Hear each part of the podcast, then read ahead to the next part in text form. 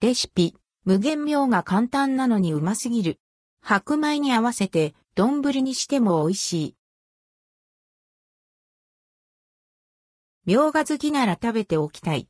箸が止まらなくなる絶品レシピ、無限妙がをご紹介します。切って、和えるだけですぐできる簡単レシピ。無限妙が。材料妙が3個ツナ缶1、2麺つゆ、2倍濃縮大さじ1すりおろしニンニク小さじ、1ごま油小さじ1。作り方みょうがの根元を切り落とし、お好みの方法で切ります。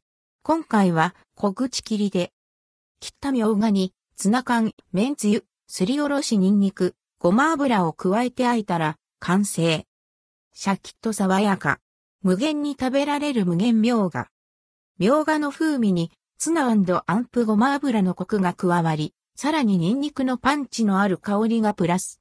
さっぱり爽やかなのに食べ応えもあって、あまり食欲がない時にもぴったり。みょうがの魅力が存分に楽しめる、みょうが好きにこそ試してほしい一品です。お好みでしそや白ごまを加えてもさらに美味しくなりそう。そのまま食べるのはもちろん、白米にたっぷり盛り付けて、丼メニューにしても激うま。ご飯が何杯でもいけちゃいます。これなら一度に、ミョウガ5個くらい食べられちゃうかも、アンドヘリップ、アンドヘリップ。そうめんの具にもおすすめな、無限ミョウガ。ミョウガ好きさんは必食です。